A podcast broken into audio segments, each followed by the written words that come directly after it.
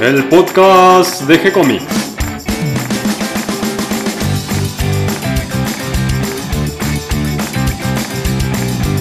Muy bienvenidos a un nuevo episodio de G-Comics, el podcast donde hablamos de todas las técnicas necesarias para realizar un cómic, cómo dibujar un manga y todo el conocimiento requerido para dibujar esa historieta que tenemos dando vuelta en la cabeza. Mi nombre es Gonzalo García, mi intención y la de todos los que hacemos G-Comics es colaborar con aquellos que estén interesados en avanzar, en progresar, en mejorar en su formación como dibujantes de cómics. Y hoy, acompañándome en este día de calor, Cata García con el mate al lado, el termo. ¿No pasaste al tereré, Cata? No, nunca. Transpiro, pero sigo tomando mate. Acá en Buenos Aires nos está tocando un clima subtropical, ¿no? Más propio de la provincia de Misiones, me da la sensación. Mucha humedad, lluvias intermitentes, calor. Eh, así que lo que pasa cuando uno dibuja bajo estas condiciones y sin aire acondicionado es que el papel se te dobla, ¿no? O sea... Se moja, se arruga. ¿Viste esa frase, la pelota no dobla? Bueno, sí, el papel se dobla con el calor y, además se pega al brazo cuando uno dibuja, ¿no? Y es bastante incómodo dibujar. Se complica, se complica dibujar con este calor. Y también, este, si no, pones el ventilador eh, con fuerza para, para, justamente que corra el aire y ahí empiezan a volar los papeles y te empezás a poner nervioso, no sabes qué es peor, si el calor o el ventilador. Así que, bueno, dediquemos este programa a todos los que están dibujando bajo el calor, tanto de Buenos Aires como de cualquiera de los países de aquí cerca, donde están con estas altas temperaturas. Y, hoy de qué vamos a hablar, Cata? Hoy vamos a tener una charla con César Dacol sobre los premios de banda dibujada que se hicieron el 22 de noviembre del 2019. Premios donde fui jurado eh, y se me ocurrió que era interesante hacer una charla con César, eh, además de para hablar un poquito de cómo es la cocina de, un jurado de un premio de historietas. Eh, lo, interesante también era hablar con César de, qué es esto de banda dibujada para aquellos que no lo conocen y también para que sepan que ya está abierta la convocatoria para los premios de este año. Que mm, no sabíamos cómo llamarlos, no sé, ganadores o premiados, creo que son premiados, ¿no? Creo que todos ganamos con, estas actividades, con esto de compartir el trabajo y las ediciones de lo que se está haciendo en nuestro medio editorial. Y, es una forma de llegar eh, a los lectores y de promover el trabajo de los autores que presten atención a la historieta, que, que se divulgue la historieta, los docentes consultan mucho estos listados de seleccionados para trabajar con sus alumnos en las escuelas, así que es una buena manera de a través de estos premios dar a conocer el trabajo de uno como autor. Así que es interesante que se presenten las editoriales y también los que hacen autoedición. Aunque uno sea autoeditor puede presentarse a los concursos y además de paso ayudar a la biblioteca de Juanito Laguna. Exactamente, donde eh, van eh, recopilando este material que año a año se presenta en los concursos. Una muy linda biblioteca para acercarse con los chicos que queda ahí cerca del Congreso. Siempre recuerden que es material del año anterior y eh, pueden ver las bases y condiciones de la entrega de los libros en el sitio de Facebook de Banda Dibujada o en el sitio web. Claro, el año pasado, a fin de año, se entregaron los premios del 2019 correspondientes a las obras publicadas en el 2018. Bueno, para aquellos que este verano tengan ganas de salir y seguir dibujando, ir a algún taller, Pablo Andrade va a estar dando dos talleres distintos eh, durante todo el mes de enero y febrero. Uno es más de ilustración y otro es más de manga eh, en la revistería. Así que se van a poder anotar para ir al taller con ella. Si tiene un poco la el formato de, las, de los cursos que haya durante el año, pero concentrado en dos meses. Para aquellos que no conocen a Paula Andrade, pueden buscar la Meetup donde la tuvimos como invitada especial. Exactamente. Y después está Abril Barrado, que es una gran dibujante de anatomía, que tiene un libro que hizo con Ariel Olivetti sobre anatomía de monstruos. Eh, ella va a estar dando eh, a partir del 14 de enero un curso de anatomía femenina que dura tres meses y a partir del 16 de enero va a empezar un curso de tres meses también, pero de anatomía masculina. Eso es presencial en la zona de Palermo. Eh, a partir de febrero ella también va a estar dando un curso online sobre anatomía masculina. Sí, creo que para aquellos que están lejos o que no pueden asistir físicamente a alguno de estos cursos es una oportunidad buenísima para aprender con Abril, que es una excelente artista, es excelente animadora, dibuja que es una maravilla, hace conociste. escultura, sí, la conozco hace años, conocí su- sus trabajos cuando ella estaba comenzando y ya eran maravillosos, así que imagínate a esta altura el nivel de artista que es, yo creo que es una oportunidad para aprovechar, así que aquellos que están lejos, que están en otros lados, en otros países o en otras provincias, pueden aprovechar esta oportunidad del curso online. Yo la conocí en San Luis, que fue a dar un curso, así que los que se quedaron con ganas también cuando fueron al San Luis Comic Con eh, pueden anotarse en este curso online para poder hacer con ella. Que está bueno porque muchas veces en- dentro de otras provincias no hay cursos o tantos talleres y tantas opciones como tenemos acá en Buenos Aires. También están todos los cursos de verano de la escuela SOPI, así que pueden buscarlos en internet y ahí van a encontrar una amplia oferta de cursos, desde guion, dibujo, colonia de vacaciones, orientada al arte, un montón de actividades, así que no es necesario a, esperar a marzo para arrancar, pueden empezar ahora mismo. Y por último, eh, también tienen un curso de verano que está dando eh, Oscar Capristo. Va a dar tres talleres, uno de creación de personajes, otro de ilustración literaria y otro de entintado. Esto va a ser en Estudio 13, así que pueden comunicarse, escribirle o a Estudio 13 o a Oscar Capristo para consultarle los horarios para poder asistir. Así que tienen un montón de opciones para poder seguir estudiando durante el verano. Y si no, entran a la sección de agenda en nuestro sitio web y ahí van a encontrar todo esto detalladito. Exactamente. Cata, ¿qué estuviste leyendo estos días? Bueno, eh, yo sigo ordenando mi biblioteca. Eh, sí, estuve leyendo un libro muy interesante que se llama La Sudestada, de Sáenz Valiente, que había ido a visitar a Claudio Díaz a Entelequia a charlar un rato y me terminé llevando varios libros, que también los tengo en la lista de lectura. Entre ellos estuvo La Sudestada. Eh, la verdad, me encantó el libro, me lo leí en una hora, no sé, rapidísimo mientras merendaba, creo que un poco lloré. y la verdad lo súper recomiendo, la historia es muy linda y los dibujos de una gran calidad. La verdad, un gran trabajo, agradezco a Claudio que me lo recomendó, que no me lo iba a comprar, me dijo, este lo tenés que tener. Dije, bueno, me lo voy a llevar. Yo comprando regalos de Navidad, eh, adquirí el Akira número 5, editado por Omnipress. Es el quinto tomo ya de la serie de Akira que está sacando Omni. El quinto otomo.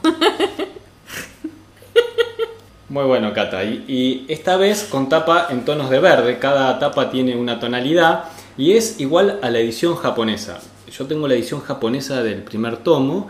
Eh, la tengo guardadito ahí como un tesoro de hace años y, y no se había- puso amarillo. No, no se puso amarillo, te- tiene un papel así muy especial, pero esta edición de Omnipress realmente está eh, lograda porque es prácticamente igual, nada más que por suerte tiene los textos en castellano, aunque tuvieron la delicadeza de mantener eh, las onomatopeyas en- con el dibujo original, es parte del dibujo, y eh, le han agregado una pequeña traducción a los costados para que vos sepas cuál es ese sonido. Qué Igual eh, cuando ves la, la edición japonesa te los imaginas los sonidos, no hace falta. Eh, la verdad que el dibujo de Otomo es maravilloso. Esta edición es altamente recomendable. El precio, yo creo que por lo que es esta edición, mirá, es un lujo. La verdad no me fijé la cantidad de páginas, pero arriba de las 300 seguro, ya te digo, no, más de 400. Más de 400. Sí, un- la verdad Es que un libraco. super oferta. Yo lo compré en fábrica de historietas, eh, así que ahí lo consiguen y si no en cualquier otra comiquería, pero altamente recomendable eh, fábrica de historietas.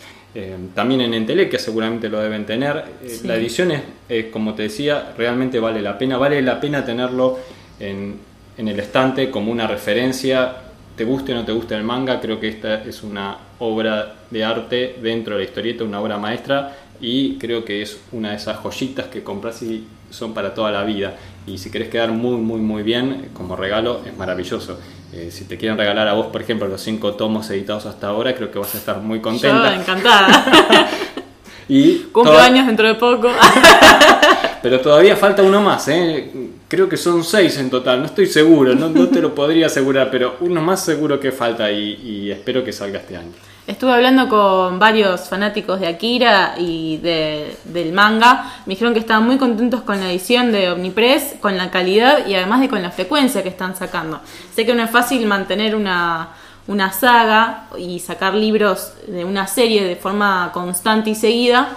Y están muy contentos, mucha gente con la que hablé, por, por la frecuencia en que lo están sacando y la calidad.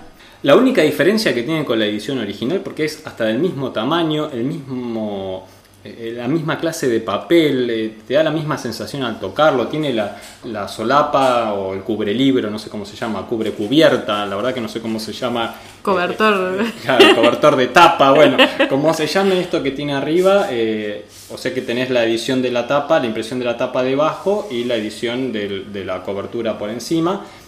tal cual la edición japonesa en cuanto a la intensidad de las tintas, los grises, la verdad que un trabajo impecable. La única, única diferencia es que la edición japonesa, como cada tapa viene en una tonalidad, en la número 5, como te dije, es en tonos de verde, en la edición original el, todo el corte del papel en el costado lleva el mismo color que la tapa, que identifica el ah, tono. Por ejemplo, este número 5 es verde y cuando vos lo mirás de frente al libro, o sea, es decir, toda la línea con las hojas, eh, es verde. Claro, todo el borde de, los, de, las, de las hojas es de color verde. No sé cómo lo logran, yo nunca vi otra edición como esa en ningún otro lado, ni japonesa ni en ningún otro lado.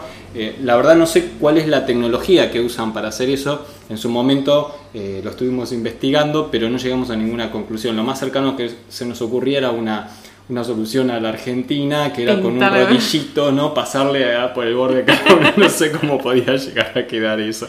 Este, así que, eh, bueno, sin ese detalle, todo lo demás es impecable y el precio creo que está al alcance de, todo el mundo. Parecía que estuviéramos haciendo propaganda a, Omnipress, ¿no? Eh, pero en todo caso es propaganda para eh, Otomo y un elogio a los editores nacionales también que la verdad cuando ves un trabajo que mantiene calidad en la edición, vale la pena destacarlo y, nombrarlo. Bueno, ¿qué te parece entonces si después de este espacio publicitario... Vamos con la charla con César Racol, eh, con premios banda dibujada. ¿Qué tal César? ¿Cómo estás? Hola Gonzalo, ¿cómo andas? ¿Todo bien? Bien, muy bien, muy bien. Estamos haciendo este encuentro para charlar un poquito sobre mm, la experiencia mía de ser jurado en eh, los premios Banda Dibujada. Quería aprovechar un poquito toda tu experiencia para que nos cuentes eh, qué es Banda Dibujada, qué son los premios Banda Dibujada. Pero si te parece bien, antes que nada voy a hacer una pequeña introducción para presentarte. Estoy hablando con César Dacol, que es dibujante, ilustrador, humorista. Pertenece a Banda Dibujada, es uno de los fundadores de este movimiento que ya nos vas a explicar eh, en qué consiste exactamente. Eh, autor de un montón de historietas, eh, también eh, colaborador con el Museo de la Caricatura y coordinador de la colección de, historietas infantiles junto con Roberto Sotelo en la colección Itoin de Comic Debris. Así que también trabajo como editor, curador de, de historietas infantiles.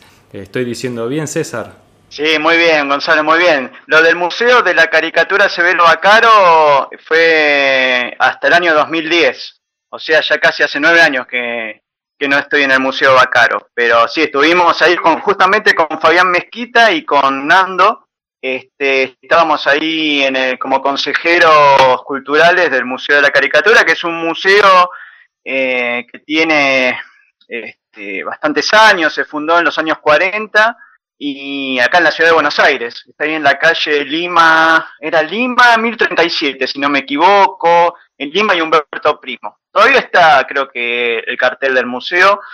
Lamentablemente, por cuestiones edilicias, el museo creo que estaba cerrado, al menos cuando estábamos nosotros, eh, se estaba viniendo un poco abajo con temas de humedad, pero tiene una colección impresionante de humor gráfico, de tapas de caras y caretas. De humor gráfico llegaba hasta los años hasta donde estuvo Siul, en los años 85, por ahí, la, los autores, este, las obras de los autores. Y después, bueno, cuando estuvimos nosotros, incorporamos algunos, algunas cositas más. Este, pero sí, no, no, nada más aclarar eso, el Museo de la Caricatura Severo Bacaro hace ya tiempo que no estamos ahí. pero sí, eh, banda dibujada, banda dibujada, sí, banda dibujada, este movimiento cultural para la difusión de la historieta infantil y juvenil que, inventamos, que creamos, que fundamos con varios colegas y con Roberto Sotelo, que es bibliotecario y docente, allá por el año 2004, que, que lo que hicimos fue poner justamente en manifiesto escrito, en un manifiesto escrito, esa problemática que veíamos nosotros con, respecto a la historieta infantil y cómo era considerada en Argentina, sobre todo a nivel editorial. Este, que siempre la, historieta infantil, salvo muy poquitas excepciones, siempre se publicó en diarios, en diarios, en suplementos infantiles, obviamente, en revistas escolares, eh, como Antiojito, Villiquen, Genio, Sumi, bueno, un montón, Figuritas, que era otra revista, y, este, y muy pocas veces en libro. Este, así que bueno, nosotros lo que queríamos era que se publicasen libros de historieta para chicos, tanto compilados como obras pensadas directamente para el libro, como se viene haciendo y como vos ya sabés, y, este, que se viene haciendo hace años y años y años en, en Francia y Bélgica. Este, así que bueno, por eso de ahí viene el tema de los premios banda dibujada, que fue por donde vos te incorporaste en esta octava edición que pasó hace unos días atrás como jurado. Este, así que bueno, contame vos qué te pareció esa experiencia. Bueno, decir dos cosas eh, sobre lo que estás eh, contándonos.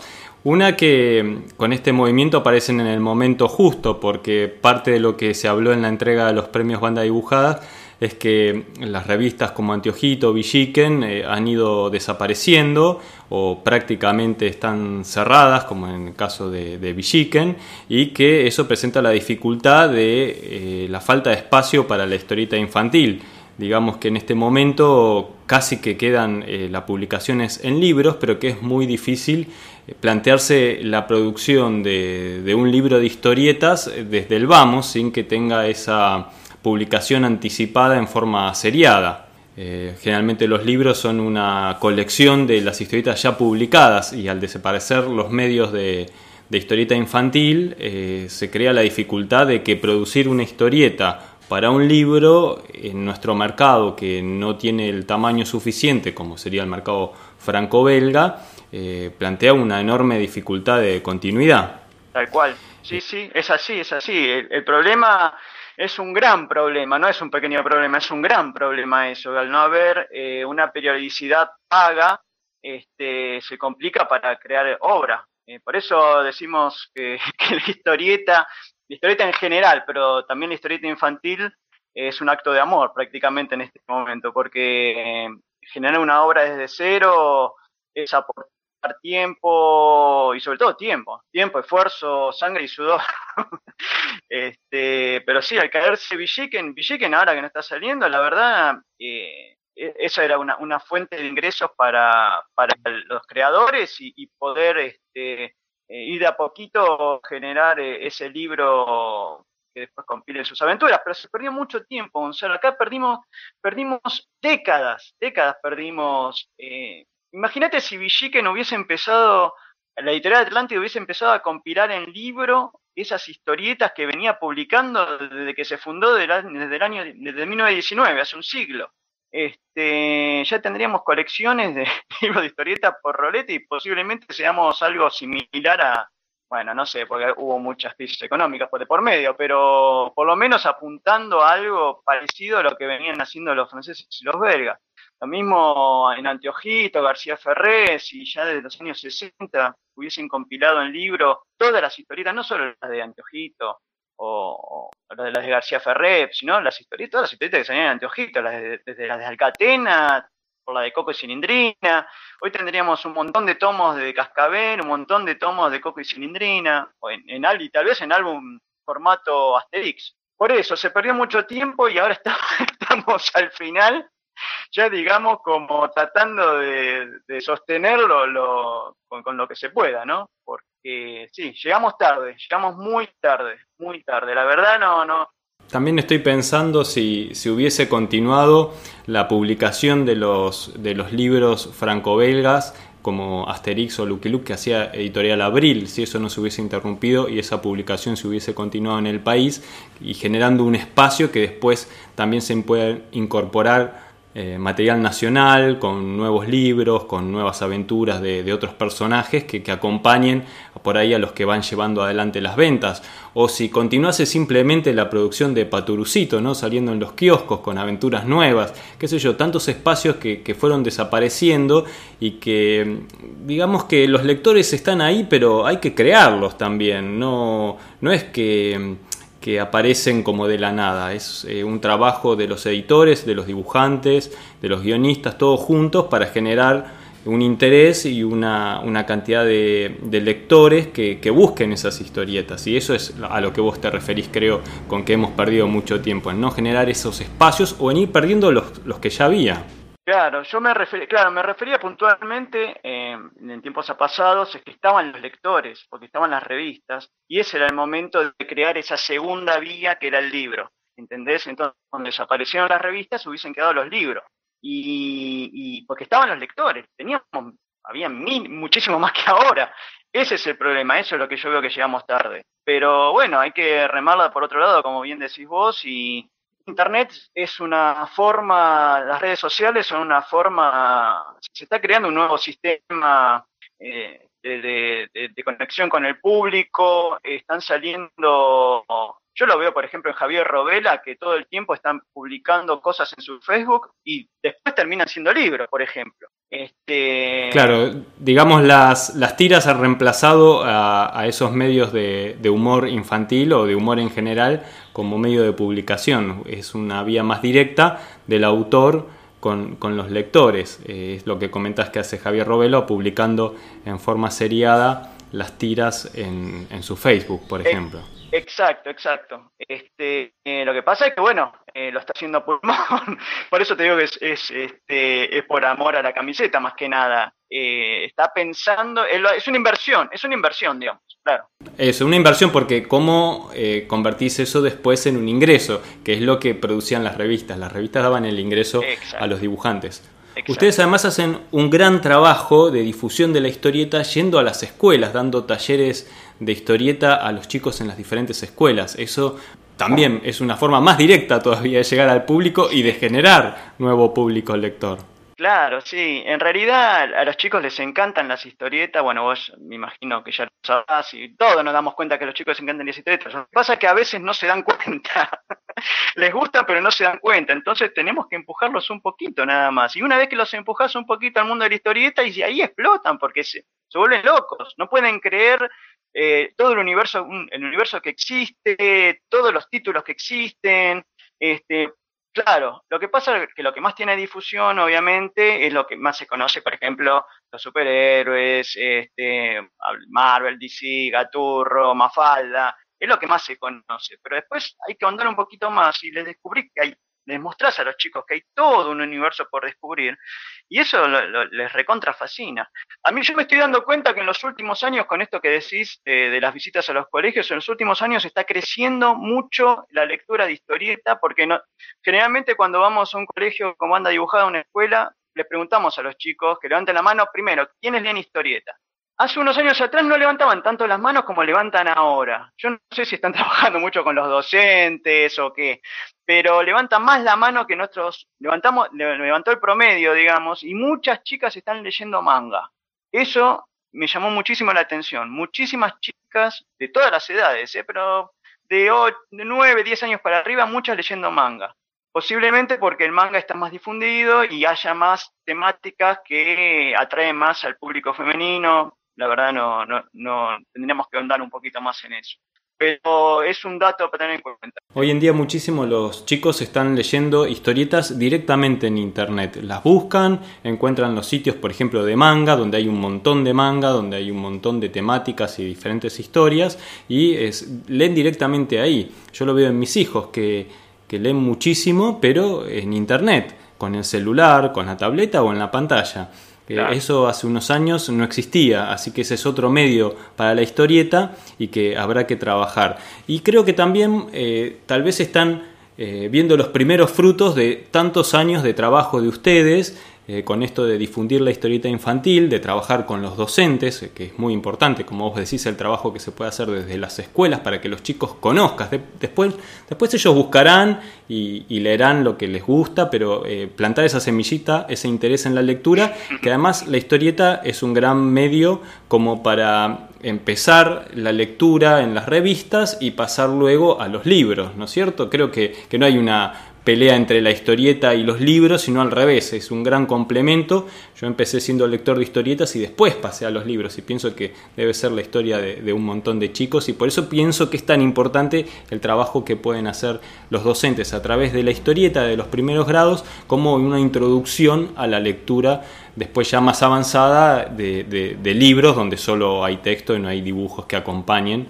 ¿no? Y que son lecturas diferentes. La historieta además tiene esa doble lectura de, la, historia que va en la imagen y la historieta y la historia que va en el texto, ¿no es cierto?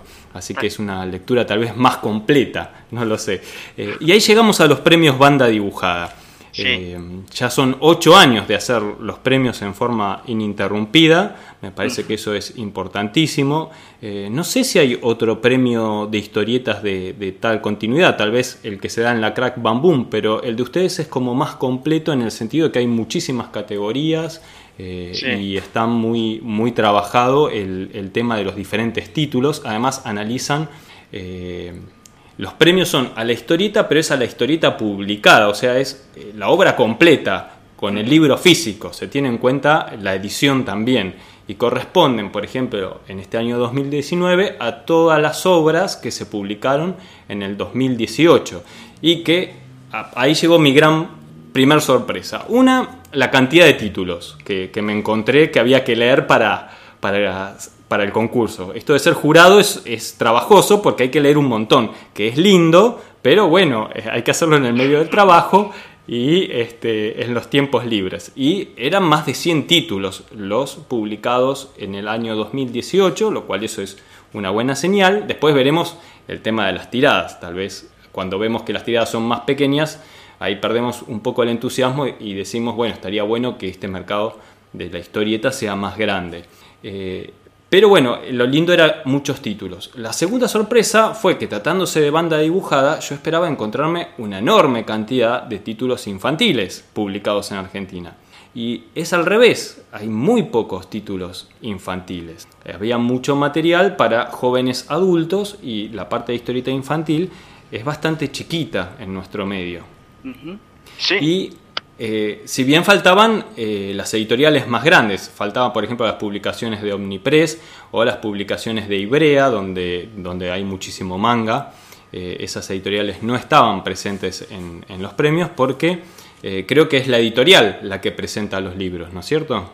Sí, sí. el tema es el siguiente, sí, puntualmente con contactadas. ¿eh? Omnipress eh, fue contactada, siempre participó de los premios banda dibujada en todas las ediciones, pero en esta no sé qué pasó. Eh, posiblemente algún problema logístico porque la gente a cargo estaba de viaje. fue muy, muy llamativo que no haya participado. Además, Omnipress creo que en todas las, ediciones siempre se lleva premios, sobre todo con lo que tiene que ver con historieta infantil de autoría extranjera. Este, pero este año no sé qué pasó, la verdad, nosotros estuvimos contactando, les avisamos, pero bueno, eh, lamentablemente no, no presentaron. Pueden presentar los editores, pueden presentar los autores también, ¿eh? Lo que pasa es que se tienen que poner de acuerdo con los editores para que no nos manden dos veces el paquete. Pero, pero claro, los premios banda dibujada, eh, vos me preguntabas primero eh, qué otros premios hay. Están los más longevos que tienen que ver con historieta infantil y juvenil, es la categoría historieta destacados de Alija, que se premian en Argentina desde, creo que ininterrumpidamente desde el año 2000, más o menos, 2000 y pico. Eh, los premios tienen Alija son, son, los que otorga la Asociación de Literatura Infantil y Juvenil de Argentina, eh, que premian a todo lo que es la literatura infantil y juvenil, y tienen una categoría historieta, en algunas ediciones, en algunos años fueron historieta y separado humor gráfico, y a partir de hace unos años atrás tienen dos categorías con, respecto a la historieta, que es historieta y novela.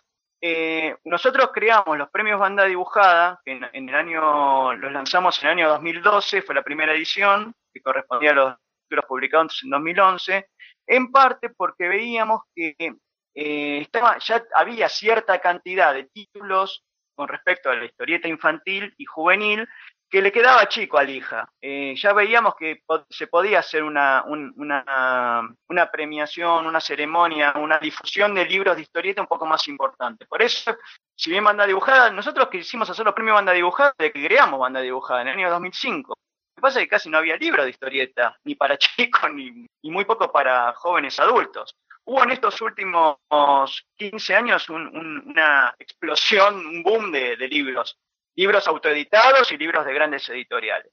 Con respecto a los premios banda dibujada, eh, nosotros lo que queremos es que los jurados lean los libros. Por eso nos seguimos esa línea y por eso mencionaba los premios destacados de Alija, porque en esos premios Alija los jurados leen los libros. Editoriales presentan un libro para cada, jura, para cada miembro del jurado y después creo que queda un título para la biblioteca de Alija. Nosotros siguiendo ese esquema, menor cantidad de jurados, porque tampoco podemos pedirle tantos libros a las editoriales, hacemos que los jurados tengan tres, eh, que, los jurados sean de tres miembros, así cada, cada editorial entrega cuatro, cuatro ejemplares por título, uno para cada miembro del jurado y uno cuarto para la biblioteca de historietas que funciona en la biblioteca Juanito Laguna, que es la biblioteca de historietas de banda dibujada. O sea, la sección de historietas de la biblioteca Juanito Laguna, que está ahí en la calle de Sarandí 41, acá en la ciudad de Buenos Aires, la sección de historieta se llama banda dibujada, que la nutrimos nosotros con esta movida de los premios.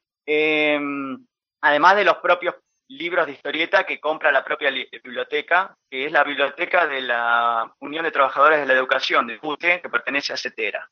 ¿no? Ellos nos facilitan el, lugar para que estén esos libros, además le dan vida, como es un, es un, un lugar donde este, acuden docentes, alumnos, estudiantes y público en general, nos pareció el mejor lugar para, realizar una movida de ese estilo, que fue ofrecido por Sotelo, justamente, que es uno de los miembros fundadores de Banda Dibujada, y junto con Marcela Carranza, que fue tu compañera como jurado, y Marta Polimeni, y, bueno, y a Guadalupe López y, otra gente más, son los que le dan vida a la, a la biblioteca. Sí, la biblioteca que ahora tiene edificio nuevo y que está muy linda es un lindo lugar para llevar a los chicos y que se sienten a leer historietas.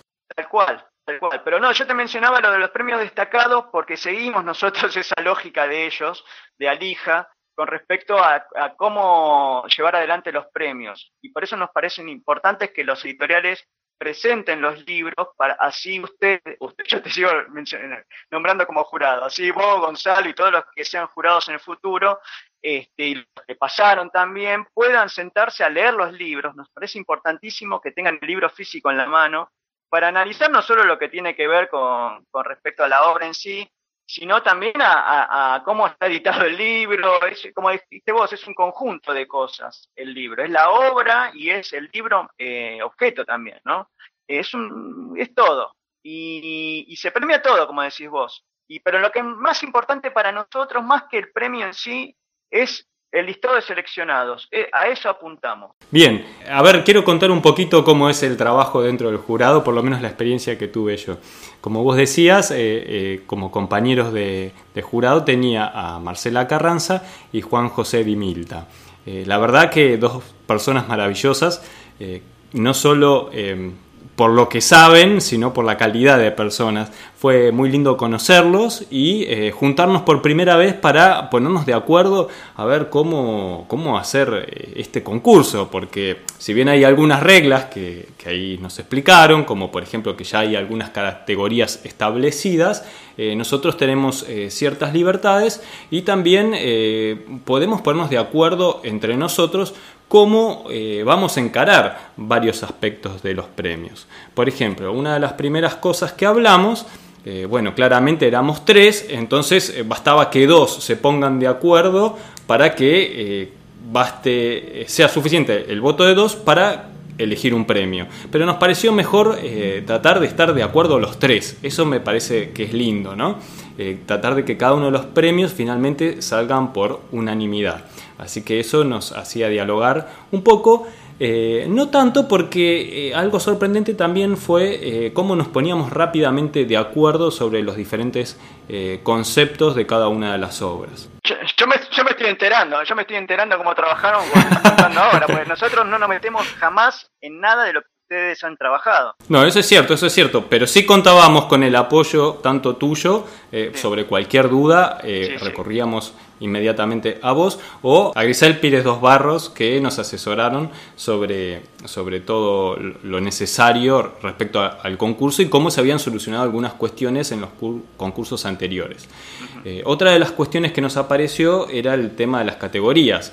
Eh, ya había algunas categorías establecidas, pero bueno, por ejemplo, eh, uno de los primeros aspectos ¿no? que nos apareció, cómo definía, definíamos cuándo una obra entraba dentro de infantil o dentro de jóvenes adultos, porque eh, a veces esa barrera es un poco difusa. Eh, a veces tiene que ver con, los temas tratados principalmente, a veces con el lenguaje utilizado, cómo, se tratan determinados temas, eh, a veces también qué aparece en las historietas y, y, no es tan fácil establecerlo a veces, no hay un límite claro de cuándo una obra pasa a ser infantil muchas veces o cuando es joven adulto. Por ejemplo, doy, doy un, pequeño ejemplo eh, tonto. Eh, por ejemplo, que aparezca un desnudo, uno podría decir, bueno, eso ya lo hace que no sea infantil. Sin embargo, por ejemplo, en una obra como Yo Matías, que es claramente infantil, una tira cómica que aparecía en,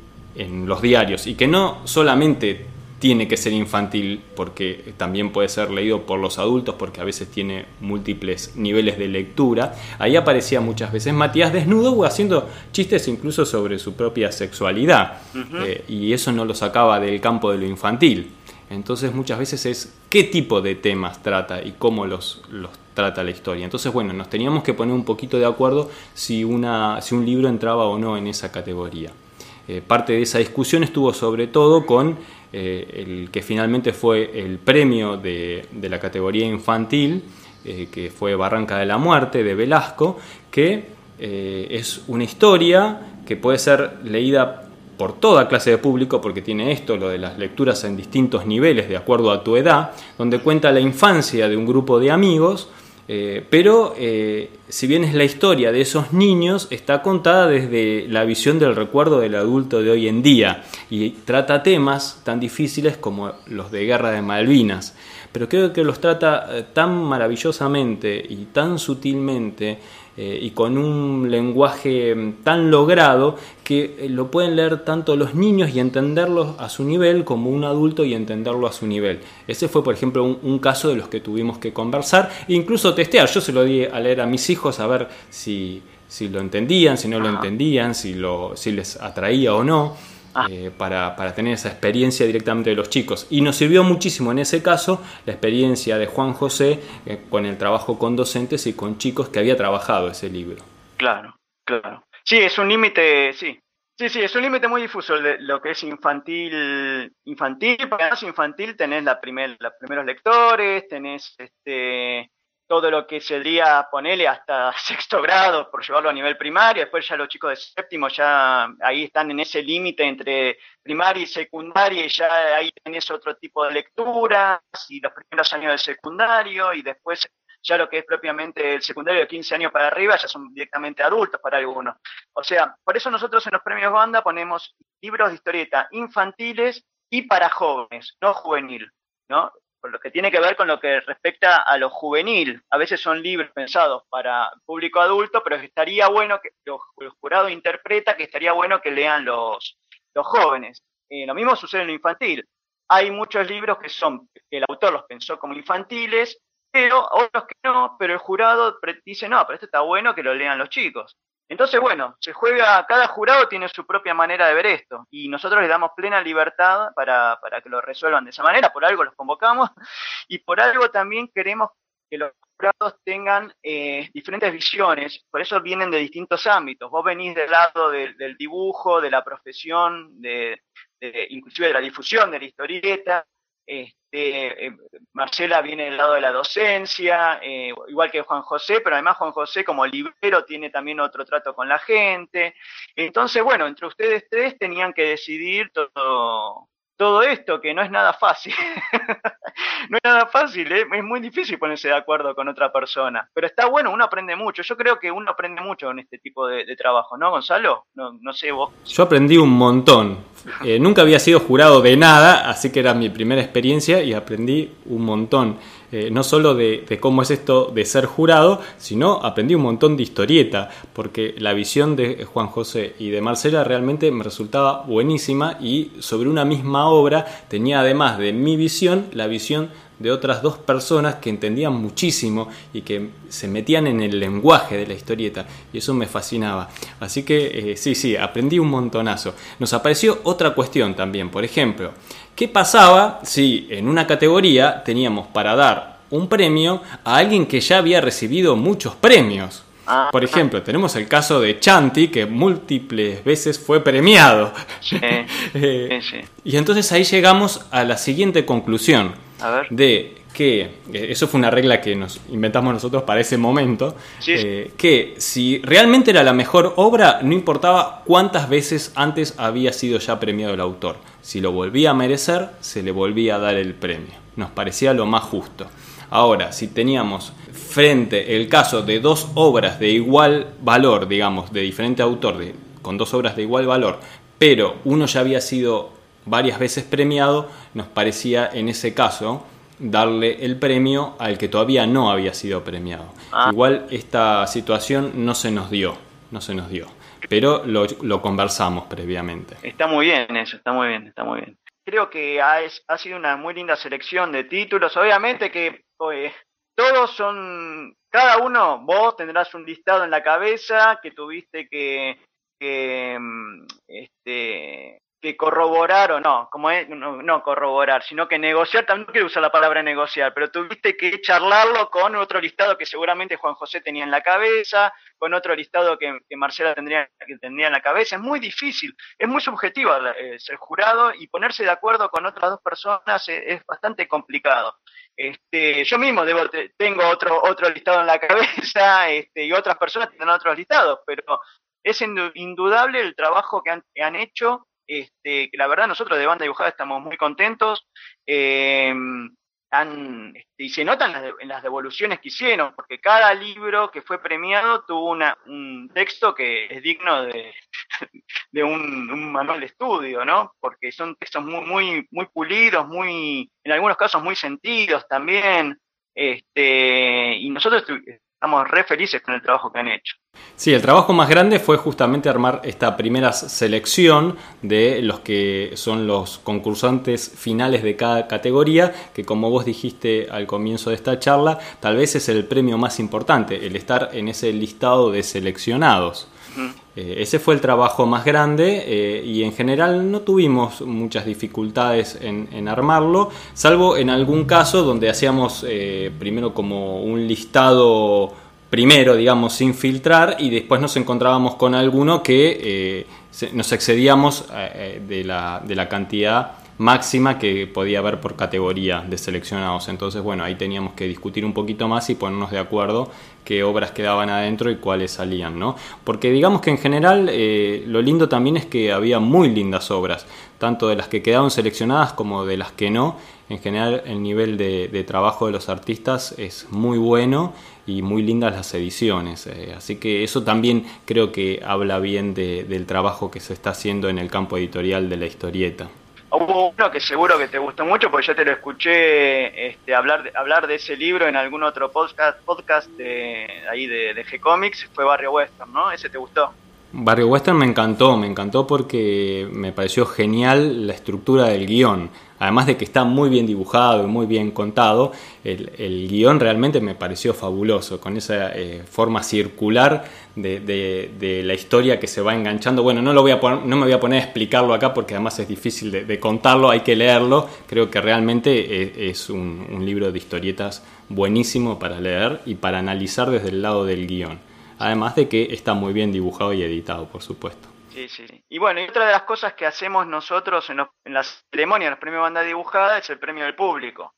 Que en realidad no es el premio del público, nosotros lo queremos llamar, es el premio del público, pero lo llamamos que cuando hacemos la encuesta inicial con todos los que van llegando al auditorio de la Alianza Francesa, es este em, darles una hoja con todos los libros que el jurado seleccionó y preguntarles cuál de todos estos libros recomendarían con mucho gusto, con todo el corazón, una cosa así. Y el que ganó esta vez eh, fue el Paradox de Alcatena. Sí, sí, eh, que digo, qué lindo, ¿no? Que eh, tal vez es uno de los premios más lindos, ¿no? El que te votó un montón de gente. eso me, me resultó muy lindo. Es lindo, sí, eso lo habíamos implementado hace un par de años atrás, ya lo había ganado Asterix, la colección entera de Asterix, después el, el de Paturuzú, eh, el primer del año pasado, el de Paturuzú, y, eh, y eso, que sacó ediciones así, sí, y este año, bueno, el Paradox. Y sí, ah, otra cosa que me olvidé mencionar que hacemos con los premios banda es el, el premio a la trayectoria, que tratamos de destacar a la obra de un gran autor de, historieta o de humor gráfico y que haya hecho algo, siempre pensamos esto, que tenga obra de historieta para chicos o que los chicos se hayan apropiado, se hayan apropiado de la obra del autor, aunque sea para adultos, que se la hayan apropiado de alguna manera. Eh, así que bueno, este año le tocó, le tocó a Mordillo, que bueno, lamentablemente falleció, pero bueno, estuvo la familia presente.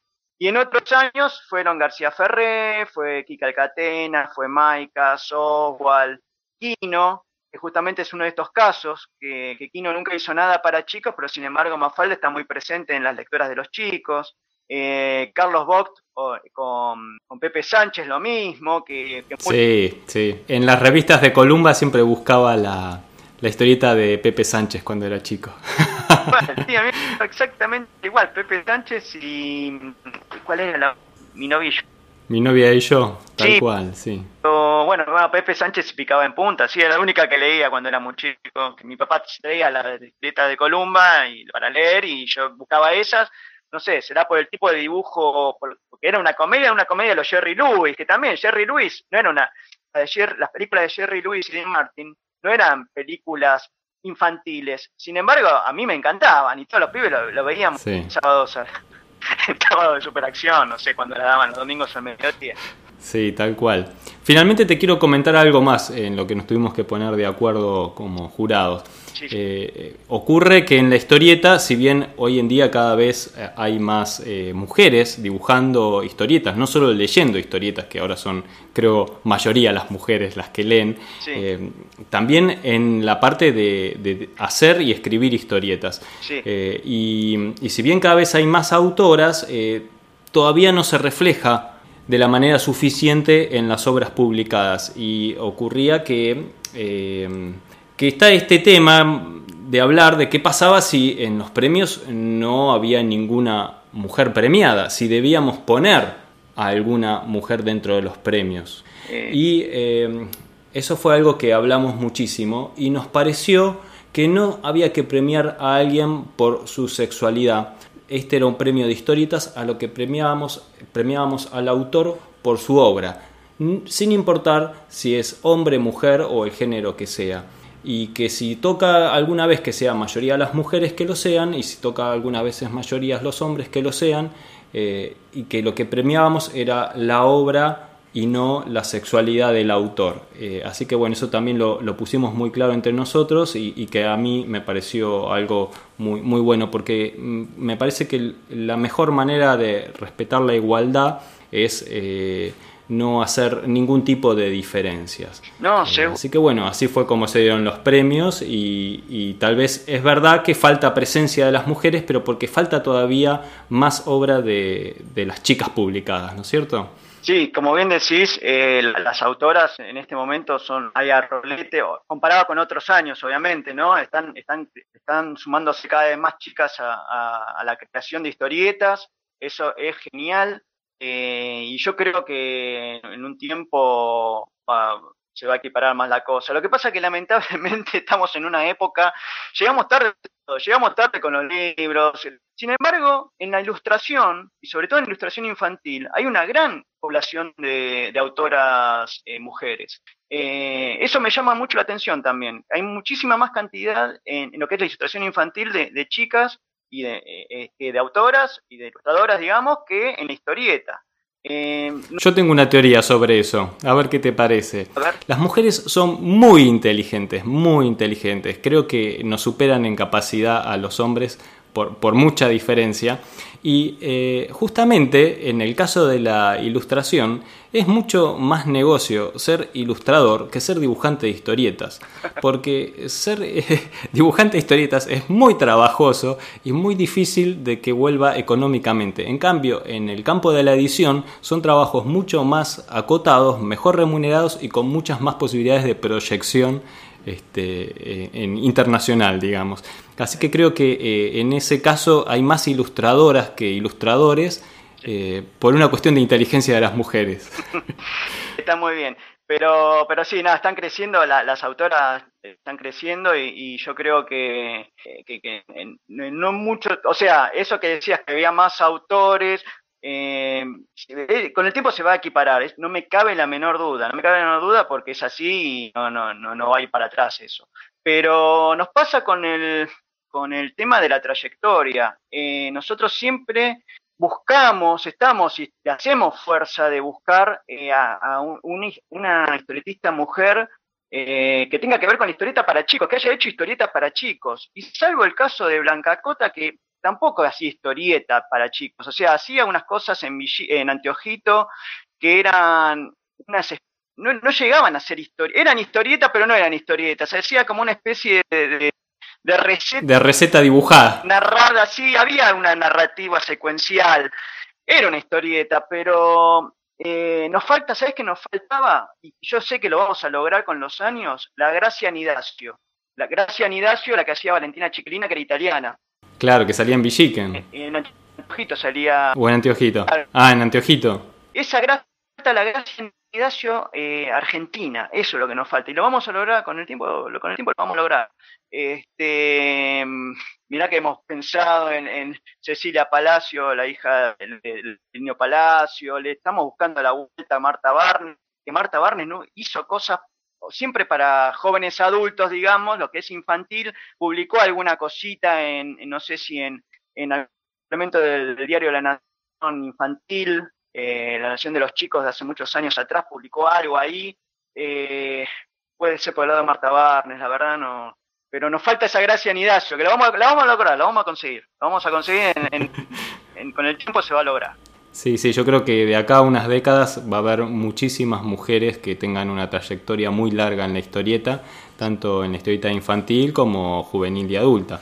Eh, hay muchísimas chicas dibujando y con una calidad eh, sorprendente, muy, muy buenas autoras. Hay un gran trabajo que han hecho el, colectivo, ahora no me acuerdo el nombre, de chicas eh, que, hicieron todo una especie de... Vamos las pibas. Sí, pero no, eh, ah, no me acuerdo el nombre ahora, bueno, eh, lo googleamos.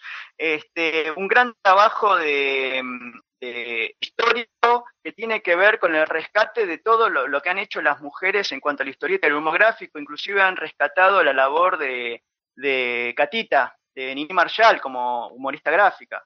Este, que trabajaba ah, mira vos, qué bueno.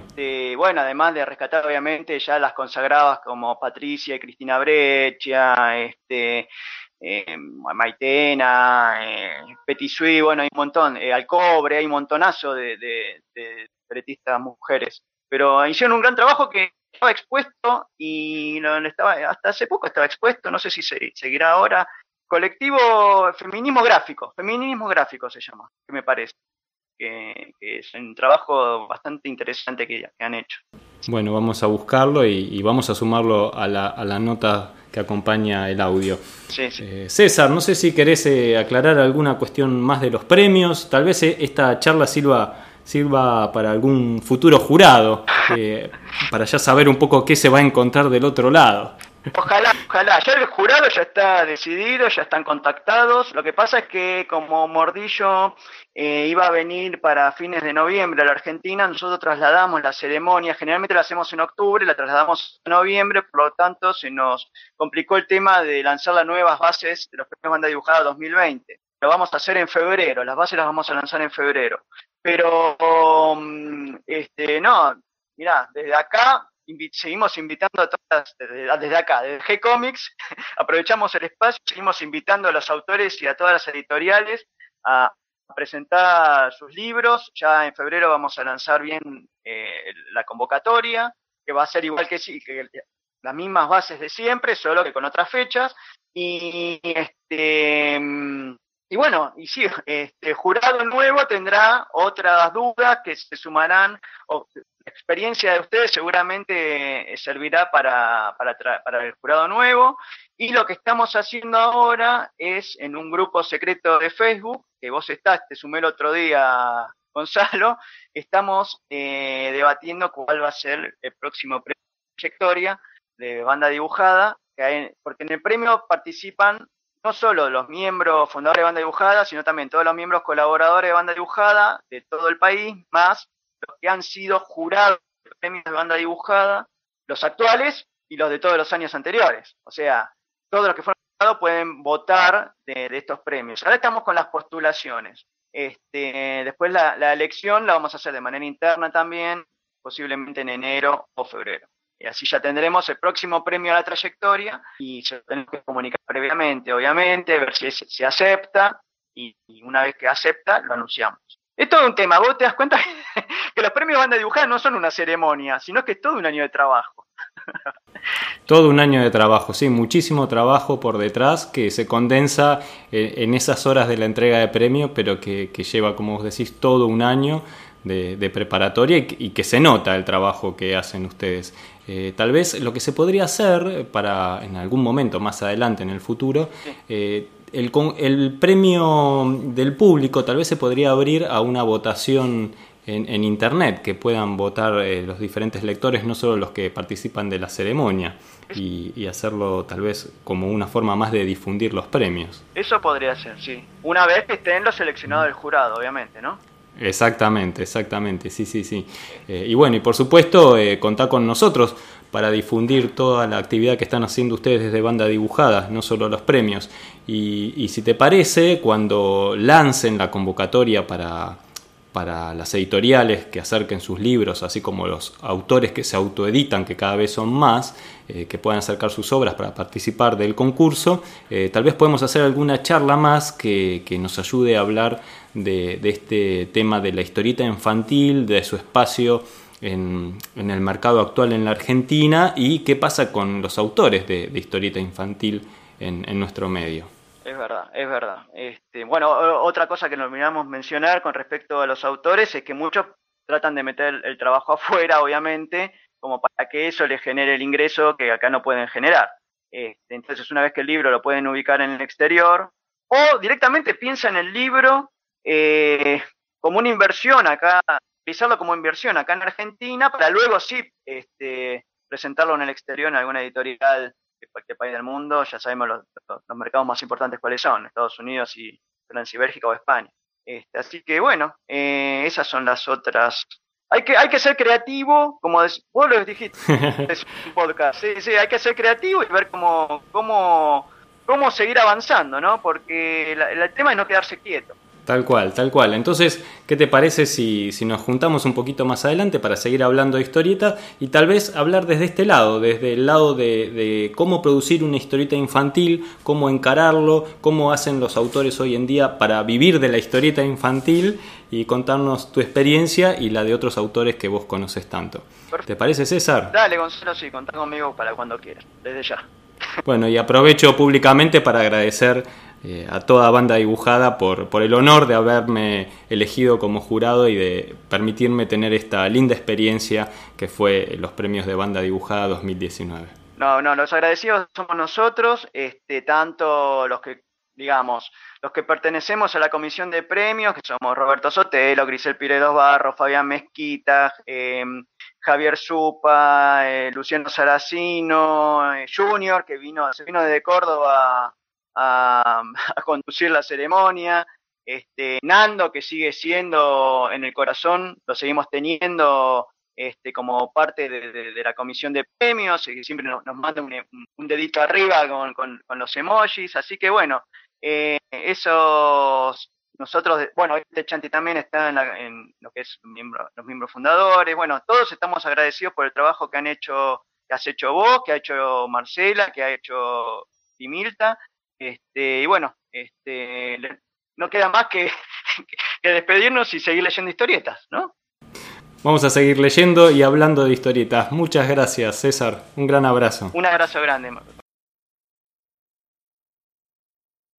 Hasta aquí llega el episodio de hoy. Espero que toda esta información les resulte útil e interesante y hayan disfrutado la conversación con César Dacol tanto como la disfruté yo. César es un gran artista, un gran compañero de trabajo y, además le, tengo un enorme aprecio por, todo el trabajo que hace desde Banda Dibujada. Eh, también damos gracias a todos los que nos comparten y acompañan siempre en el podcast y ayudan a que cada vez seamos más.